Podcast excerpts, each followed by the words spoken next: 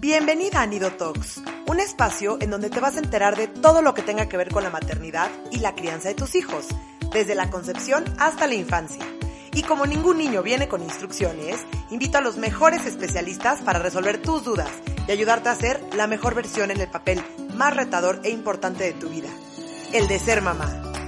Soy Michelle Asís y estoy feliz de acompañarte. Hola y bienvenidos a otro episodio de Nido Talks, a otro miércoles. Qué cañón que llevamos en el episodio 39, se los juro que no lo puedo creer. Wow, que ya llevamos 39 semanas consecutivas aquí, yo hablando, ustedes escuchándome, de verdad, muchísimas gracias por su apoyo. Bueno, hoy voy a estar yo solita platicándoles de un tema que, como digo, todas las semanas, eh, un tema bien importante, que es el tema del hijo parental.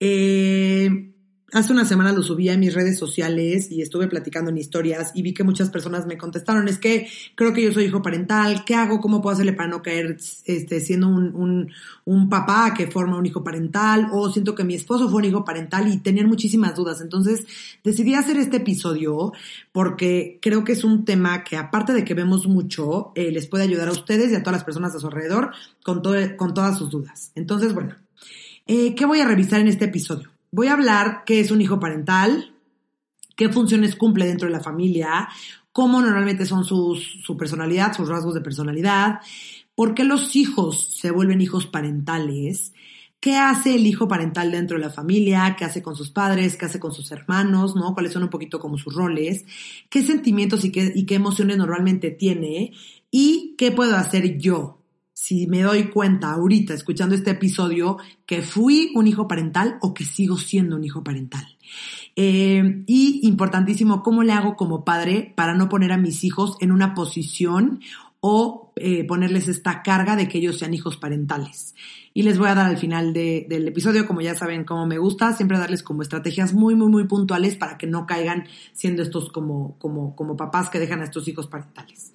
Eh, les quiero platicar un poquito, sé que normalmente no hablo mucho de mí y de mi historia personal, pero les quiero platicar poquito eh, por qué me pareció importante este tema, por qué eh, no solamente hablé de él en redes sociales, porque estoy grabando todo un episodio solita de este tema. Yo soy la mayor de cuatro hermanos eh, y yo siempre he tenido una personalidad muy fuerte, eh, siempre he sido alta, siempre he sido grande, siempre he sido fuerte, hasta físicamente, siempre eh, he sido cuidadora de los demás, siempre he sido súper responsable, siempre he sido un poco más madura para mi edad de lo, que, de lo que normalmente debería de haber sido. Entonces mis papás, aparte de que, de que al ser la hermana mayor, me ponían muchísimo en este papel de hijo parental, ¿no? mi papá me decía, es que cuida a tu mamá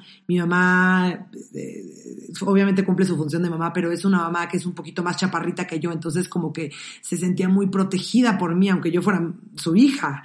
Eh, y también me aplicaban mucho el, el, hazte cargo de tus hermanos o te encargo a tus hermanos o cuida a tus hermanos. Entonces, eh, obviamente esto no es una queja hacia mis papás. Yo, por supuesto que me tomé el papel feliz, estuve rayada a ser la cuidadora de mis, de mis hermanos, eh, de proteger, ¿no? Siempre fui como este, este, este perfil como de mamá gallina, ¿no?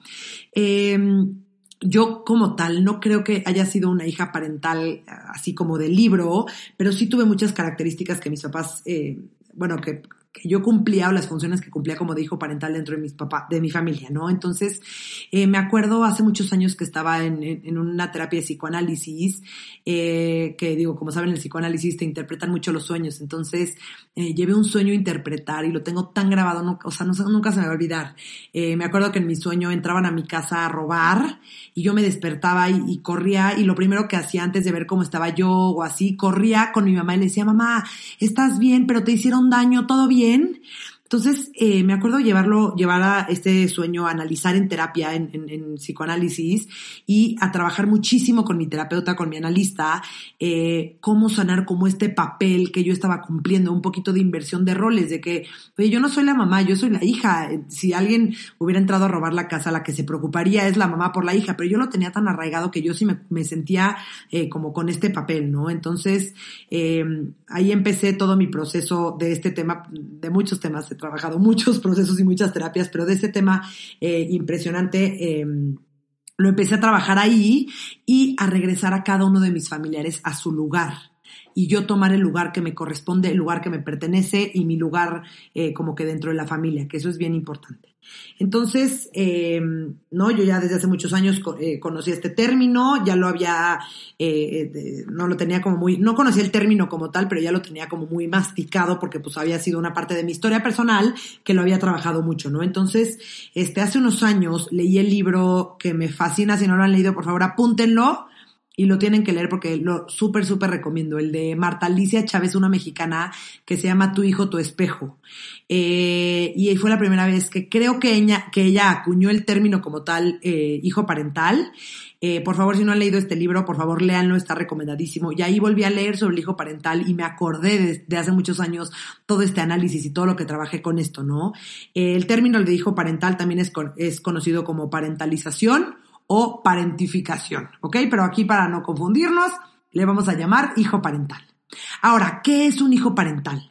Son estos hijos que hacen la función de sus padres. Por ejemplo, pueden ser que actúen y sean los sustitutos de, la pareja, de una de las, de las parejas, que sea padre y que actúe como padre y tome este rol de papá de uno de sus papás, o que sea este, este padre de sus hermanos, ¿no? Eh, frecuentemente toma el papel del hijo parental, no siempre, ¿eh? pero frecuentemente toma el papel del sexo opuesto, ¿no? O sea, imagínense que el papá eh, se muere, entonces el que toma em, el papel es el, el papá, el, el, más bien el hijo, el, el que toma el papel del hijo parental puede llegar a ser el hijo, el, sexo opuesto a la pareja que, que se queda, ¿no? Eh, pero no siempre. Y también puede ser que el hijo parental sea el hijo mayor, el hermano mayor, pero no siempre, también puede ser otro hermano que tenga como este tipo de personalidad. ¿Por qué es importante hablar de esto? Porque los hijos parentales traen una carga muy pesada. Eh, ¿Por qué? Porque al niño le corresponde ser niño, le corresponde ser inmaduro, le corresponde ser irresponsable, le corresponde jugar, le corresponde que lo protejan, que cuiden de él y eh, cuando eres un hijo parental, tú tomas esta carga de un papel que no te corresponde, de un papel de adulto, de un papel de cuidador, de un papel de protector que a ti no te corresponde y este papel trae una carga bien, bien, bien pesada. Eh, en, estos, en estos casos se da una inversión de roles. ¿A qué me refiero con esto? Los roles se invierten. El niño toma el papel del papá y el papá toma el papel del niño, ¿no? Entonces, eh, imagínense, o sea, los niños no tienen la madurez para tomar estas responsabilidades. Entonces, los hijos parentales pueden empezar a tener como muchísimos sentimientos de impotencia, de ansiedad, de tensión, de resentimiento y de enojo hacia sus padres. ¿Por qué? Porque los niños, los hijos parentales están asumiendo roles que están por mucho por encima de sus capacidades físicas y de sus capacidades psicológicas y de su madurez. Entonces puede tener como, como muchísimo, muchísimo peso tomar este papel, ¿no? Entonces, ¿qué hace o cuáles son las funciones normalmente que cumple el hijo parental? Protege al padre o a la madre, protege a los hermanos, soluciona problemas, muchas veces los problemas de la casa o los problemas que está teniendo cada uno de los, de las personas de la familia. Eh, también, eh, toma esta función de ser el sustituto de la pareja, ¿no? Cuando falta un papá o una mamá, eh, el hijo parental tiende a ser el sustituto de esta pareja y cumplir como el rol eh, que, pues, por supuesto, no le corresponde. Y muchas veces, dependiendo de, la edad y del caso, eh, llegan a mantener económicamente a la familia, que también hay que tener muchísimo cuidado que esto tampoco se dé. Ahora, muchas veces el hijo parental puede ser el hijo mayor, pero no a fuerza. Normalmente el hijo parental es el hijo que tenga las siguientes, los siguientes rasgos de personalidad. Puede ser que son de personalidad fuerte, que son maduros y más maduros para algo de su edad, que por supuesto que no les corresponde ser más maduros de lo que, de lo que son en este momento. Eh, también eh, pueden ser muy responsables, pueden ser valientes, pueden ser eh, entrones y pueden ser buenísimos en solucionar los problemas porque el hijo parental tiende a solucionar problemas en general que se dan eh, dentro de la familia. Entonces, a ver, ¿cómo se da esta, esta inversión de roles? ¿Por qué el hijo toma el papel del hijo parental? ¿Por qué el papá toma el papel del hijo o, toma un papel inexistente? Porque por alguna razón el padre no cumple su función, ¿no? Entonces, puede ser que su función, tanto eh, su función emocional, como su función, hay dos tipos de, de, de, de, de parentificación, de parentalización. Están los papás que más bien los, el parentificación, que es más instrumental, que se encargan de las cosas como de cuidado, de protección, de cosas más como tangibles, de cosas más físicas, o también está la parentificación emocional, que es cuando se encargan de, de, cuidar a la mamá y de apapacharla y de cuidar a los niños, a los hijos y de, y de, y de ser estos, estos, eh, como, como, como emocionalmente disponibles, resolver problemas, etcétera. Entonces, eh, por alguna razón el padre no cumple su función. Puede ser que esté ahí y sea un padre débil, un padre dependiente, un padre inmaduro, un padre muy miedoso, muy temeroso hacia la vida, un padre con muchísimas inseguridades o un padre que tenga como muchísimos conflictos emocionales que literalmente no puede hacerse cargo. O también puede ser un hijo parental, eh, un padre, perdón, que no está eh, físicamente eh, ha muerto o, abandonó la familia o hubo un divorcio y no está presente o también puede ser eh, un, un, un, padre que esté pero no esté disponible, ¿no? Ya sea que esté enfermo, que tenga algún tipo de adicción o tenga algún tipo de incapacidad o de discapacidad, ¿ok? Entonces, ¿qué pasa? El niño, el hijo parental, voltea a ver, percibe al padre o a la madre incapaz y toma la batuta dice, no, no, no, a ver, esto no puede estar pasando, a ver, estoy viendo que esto no está funcionando, entonces eh, toma la batuta y el padre se la da. ¿Ok? Tenemos que entender, papás, mamás que me están escuchando, esto es un acuerdo inconsciente que se da entre los dos, se da entre la familia. Esto no es, ay, hijo, fíjate que como no está tu papá, quiero que tú cumplas ahora la función del papá. No, esto es algo inconsciente, ¿no? Entonces voy a explicar eh, qué pasa como a nivel, a nivel sistémico, a nivel familiar. Imagínense la familia y el sistema familiar como un, un, un, set de escalones. En el escalón de arriba, por jerarquía, siempre están los papás, en el escalón de abajo siempre están los hijos, ¿no? Cuando un padre que pues, está arriba de los, de, los, de los hijos desocupa el lugar, ya sea porque está ausente emocionalmente o físicamente, el sistema el lugar se queda vacío y el sistema empieza a desequilibrarse. Los sistemas, algo de lo que buscan es siempre estar en equilibrio. Entonces, cuando se empieza a desequilibrar, el sistema entra como en alerta y dicen, oh, oh, oh, oh, algo, ¿qué está pasando? ¿Qué está pasando? Entonces, ¿qué pasa?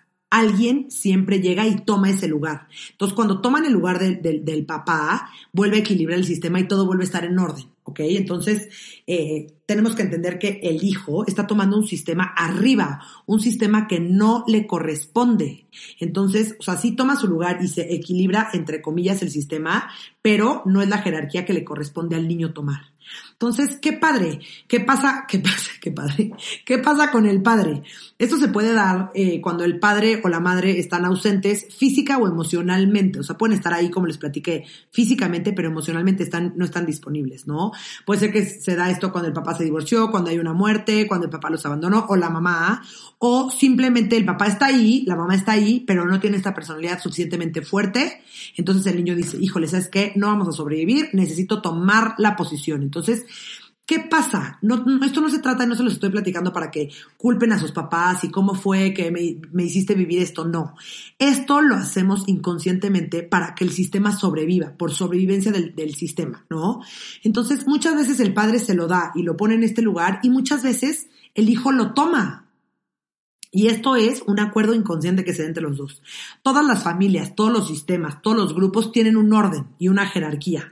Y cuando normalmente este lugar se queda vacío y nadie está tomando esta posición, el lugar lo acaba tomando alguien. Ahora, si nosotros como papás, si falta un papá, si hay un divorcio, si hay un abandono, lo que sea, como el, otro padre que queda, podemos tomar el, papá, el papel de los dos papás sin que ninguno de nuestros hijos tenga que tomar este rol o este papel de hijo parental. ¿No? Entonces, normalmente, ¿cómo se ve un hijo parental dentro de la familia? ¿Cuáles son sus funciones? ¿Qué es lo que hace? Normalmente cuida a sus hermanos, cuida a la mamá o al papá, eh, si hay alguien enfermo, por ejemplo, se encarga de darle medicinas, de llevarlo a terapia, de procurar que coma bien, eh, da consejos tanto a su mamá, a su papá, eh, a sus hermanos, actúa mucho como este modelo a seguir, como si fuera un papá o una mamá, es el ejemplo de los demás de la familia, puede regañar, puede darle permisos a los hermanos o le dice al otro padre qué permisos dar o cómo educar a los hermanos, toma decisiones bien importantes en la casa, puede encargarse de que haya, siempre haya comida, de ir al súper, de cocinar, de cuidar a sus hermanos, o depende de la edad, puede llegar hasta mantener a la familia y ser el encargado como que económicamente sostiene a la familia, ¿no? ¿Qué le pasa a un niño o cómo se siente un niño un adolescente o, un adulto que, que fue hijo parental o que, o que está siendo hijo parental. Primero, trae muchísima ansiedad porque, ojo, la responsabilidad y el rol que le estamos poniendo como familia a un hijo parental no le corresponde, no está listo, no es su papel. Entonces, cuando empieza a caer toda esta responsabilidad sobre él, le empieza a dar muchísima ansiedad. ¿Por qué? Porque, ¿qué ansia, qué ansia? Esto no me toca. Entonces puede ser que esté como muy preocupado porque aparte conlleva toda esta responsabilidad, muchísimas preocupaciones que alguien de esta edad no debería estar tomando.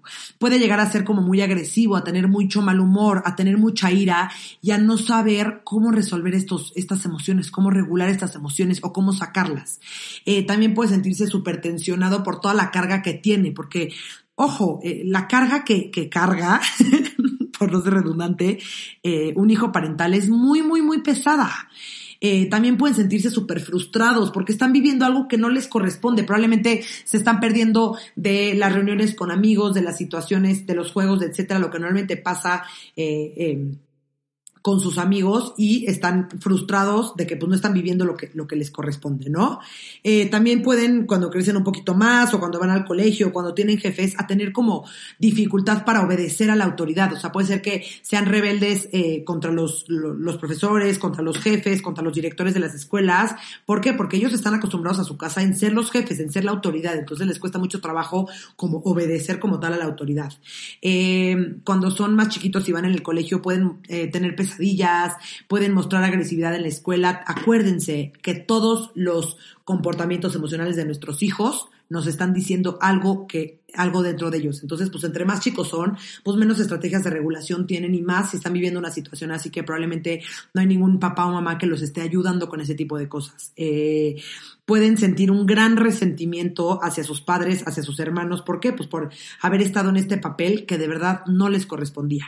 Y también pueden estar agotados, tanto física como emocionalmente, por todo lo que hacen, porque muchas veces todos estos papeles o todos estos eh, roles que cumplen eh, van mucho más allá de lo que, de lo que, de lo que necesitaría hacer o lo que les corresponde, correspondería. ¿Ok? Entonces, ¿qué pasa cuando estos hijos parentales crecen? Eh, y cuáles son como las repercusiones que ya cuando lleguemos a la adultez nos puede pasar. Energéticamente, si se fijan y se acuerdan de, lo que les acabo de contar de, del sistema familiar, de los escaloncitos, energéticamente están en el escalón en donde ya tienen pareja y están en el escalón en donde abajo ya tienen, ya tienen hijos, ¿no? Entonces, pueden ser eh, adultos que les cueste muchísimo trabajo encontrar pareja o una vez que tengan una pareja, mantener como, como estable o sana esa relación. Eh, pueden ser eh, adultos que les dé miedo al compromiso y también pueden tener como dificultad para tener hijos. Les quiero contar una anécdota que le pasó a una amiga mía. Eh, se casa, tiene una relación increíble con, con, su novio de muchos años, ya se casan y no pueden tener hijos. Están intenten, intenten y no pueden tener hijos. Eh, obviamente se van los dos a checar y los doctores les dicen, es que no hay nada malo con ustedes dos, o sea, es algo mental, relájense, no respiren, eventualmente va a pasar, no se presionen, no tengan estrés, etcétera. Y seguían sin poderse embarazar. Entonces alguien en algún momento le dijo, oye, ¿por qué no vas a constelarlo? Entonces, eh, fue, lo consteló, ahorita voy a platicar un poquito de qué se tratan las constelaciones, pero eh, fue y lo consteló y en la constelación, la, la, persona que la consteló le dijo, oye, pues es que, pues tú ya, tú ya, tú ya energéticamente ya tienes hijos. Y la otra, ¿cómo? ¿De qué me hablas? Y dice, sí, aquí sale que, que tu hijo ya es tu papá. Y la historia de esta, de esta amiga mía fue que sus papás se habían divorciado y el papá le tomó como un segundo aire y estaba súper parrandero y estaba saliendo con novias y estaba saliendo de fiesta y ella estaba todo el tiempo preocupada que si su papá llegara a dormir, que si su papá, entonces energéticamente ya estaba cumpliendo el papel de la mamá de su papá. Entonces, pues energéticamente ya no había cabida para sus hijos. Obviamente ella en la constelación lo resolvió, regresó a su papá a su lugar energéticamente y ¡pum! pudo tener hijos. Ahorita tiene dos hijos preciosos y una relación increíble. Pero vean qué cañón como todas, como todas estos, estos papeles y estas funciones que cumplimos dentro de nuestra familia sí tienen un impacto, ¿no? Eh, otra de las cosas que les puede pasar a los, a los hijos parentales cuando crecen es que pueden esperar lo mismo de sus hijos. Como ellos ya fueron estos papás, ya están esperando ahora ser hijos, ¿no? Esta también inversión de roles que tampoco eh, hay que permitirlo, ¿no? Eh, pueden también volverse estos adultos que evitan tomar responsabilidades, ya que como fueron adolescentes y niños muy responsables, pues ya, ya quieren soltar la toalla, ya no quieren ser responsables, ¿no? También pueden tener como estos problemas de autoimagen, de autoestima, porque durante estos años, acuérdense, esta infancia, esta adolescencia se nos va formando nuestra manera en la que nos vemos y muchas veces nuestra manera en que nos vemos se forma, depende de la manera en la que nos ven nuestros papás. Entonces le pueden dar como en la torre a toda esta parte como de nuestra autoestima, de nuestra autoimagen. Eh, también pueden llegar a tener como resentimiento hacia sus padres por el papel que les obligaron, comillas, comillas, a cumplir. ¿Ok? Ahora, como ya les dije, no es que tus papás te obligaron, es que tú también te tomaste ese papel. Y pueden llegar a ser súper autoexigentes con ellos mismos, súper, súper, súper, súper perfeccionistas, súper autoexigentes. Ahora, ya les estoy contando qué se trata toda esta parte del hijo parental. Ahora, si yo me estoy dando cuenta, si tú me estás escuchando, este, y me estás, más bien, estás escuchando este podcast y estás dándote cuenta que tú eres un hijo parental, ¿qué hacer? Ahora ahí les va algunos tips. Lo primero, primero, primero, primero es darte cuenta que ya lo estás haciendo y hacer consciente que sí, híjole, fui un hijo parental, o sea, hacer memoria y ver todas las, cosas y las responsabilidades y los roles que cumplías en tu infancia y en tu adolescencia, o chance sigues hasta cumpliendo ahorita en tu adultez, darte cuenta de esto. Si estás tú viendo que alguien de, tu pareja o alguien cercano a ti fue un hijo parental, mándale este, este, este podcast, le va a ayudar muchísimo. Ahora, eh, ya, ya me di cuenta que padre ya lo hice consciente. Ahora, Mitch, ¿qué hago? Please, ayúdame. Lo ideal, ideal, ideal, y no me voy a cansar de decirlo, es ir a terapia. ¿Por qué? Porque, a ver, todos tenemos heridas infantiles. Eh, aunque hayamos tenido los mejores papás, aunque seamos los mejores papás, todos nuestros hijos van a crecer con alguna herida infantil.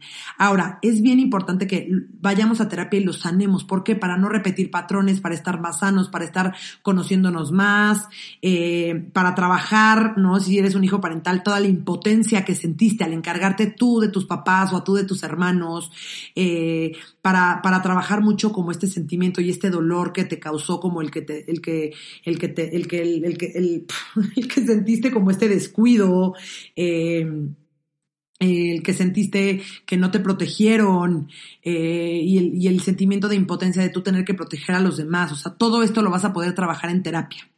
Otro consejo que doy es que vayan a constelar. Las constelaciones, eh, quiero traerles alguna experta o algún experto eh, que hable justo de este tema porque es un tema increíble. Las constelaciones es un, es un estilo de terapia en donde trabajan con la energía del sistema, con la energía de la familia, con la energía de grupos y es increíble porque dentro de las constelaciones, como le pasó a mi amiga, tú puedes regresar a tus familiares a su lugar. Tú puedes regresarte tú a tu lugar de hijo y regresar a tu papá a tu lugar de padre.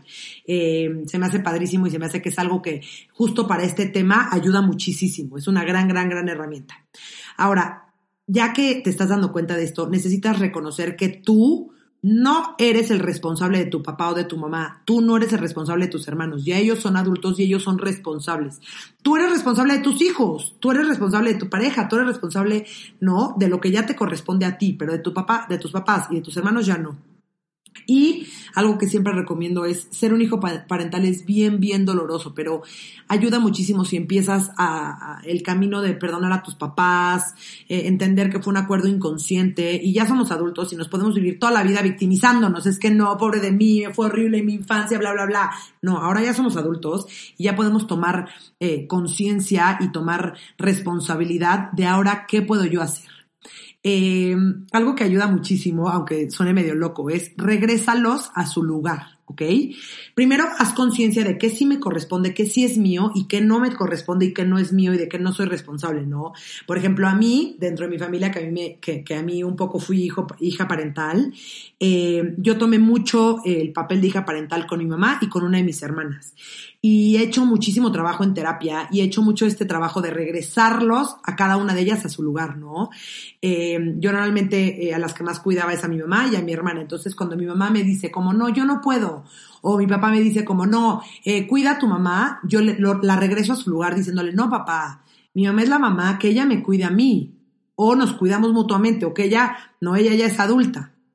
O, por ejemplo, con mi hermana que, que tiendo, bueno, más bien no, ya no, en pasado, eh, tendía a ser como muy, muy, muy sobreprotectora y la regreso mucho a su lugar, de que, de que yo soy tu hermana, yo no soy tu mamá, yo no te tengo que cuidar con esto, ¿no? Entonces ya, ya regresé como un poquito, digo, aparte de toda mi familia ha hecho como muchísimo trabajo terapéutico, eh, gracias a, a, mí y a mi hermana que es psicóloga y hemos como manejado mucho como todo este, tema de, de, familia, pero ya nuestra familia ya volvió como a acomodarse en su sistema familiar. Entonces, sí, sí, al principio llegó muchísima culpa, pero yo al, al poder tener esta capacidad de regresarlas a su lugar, de esto no me corresponde, esta no es mi responsabilidad, te puedo ayudar, pero esto no me, no me toca a mí cuidar a mis hermanos, no me toca a mí eh, quedarme despierta esperando a que regresen del antro, eso no es mi papel, ¿no?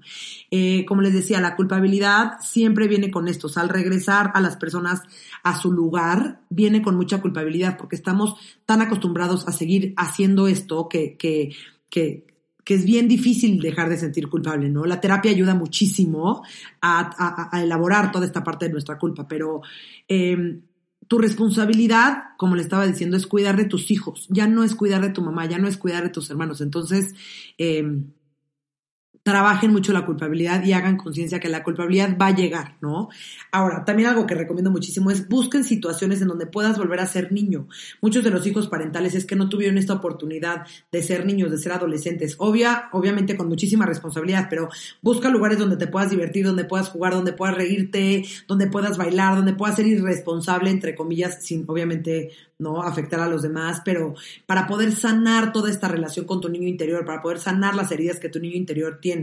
Eh, porque pues obviamente muchos hijos parentales no vivieron esta infancia, no vivieron estos momentos, ¿no? Y algo que también recomiendo muchísimo hacer y que tenemos que empezar a hacer desde hoy es ponerle límites a los demás. Muchas veces nuestros padres, nuestros hermanos, como que pues ya se ha dado la dinámica por muchos años, tienden ya ahorita, ya los, ya los empezamos a percibir como avantajosos o que están buscando que nosotros estemos resolviéndoles todos. Entonces, pues ya así se ha llevado la dinámica 30, 40 años, pues va a seguir de la misma manera hasta que nosotros cambiemos y pongamos límites. Y acuérdense que cuando nosotros en un sistema nos, nos, salimos de este lugar donde ya nos habían posicionado, va a haber un desequilibrio en el sistema y toda la familia te va a querer regresar al lugar donde estaban todos cómodos. ¿Ok?